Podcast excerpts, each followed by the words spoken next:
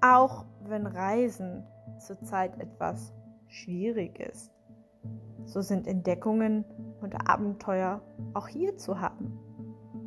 Heute habe ich eine Frucht entdeckt, von der ich euch berichten will.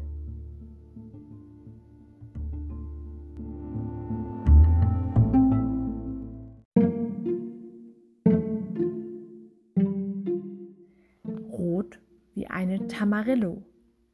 Sie lächelt mich an wie eine Tomate.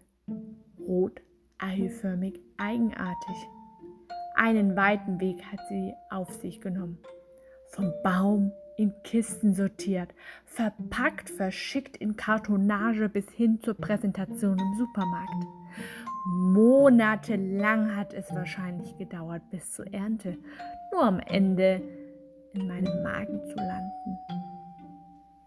Die Samen schwarz. Fruchtfleisch ist vorhanden und eine glatte Schale schmücken sie. Eine Melonen, Maracuja, tomatenartige Mischung bereitete meinen Geschmacksnerven ein besonderes Erlebnis.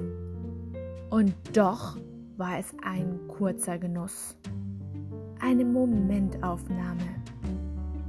Rot war sie, die Tamarillo.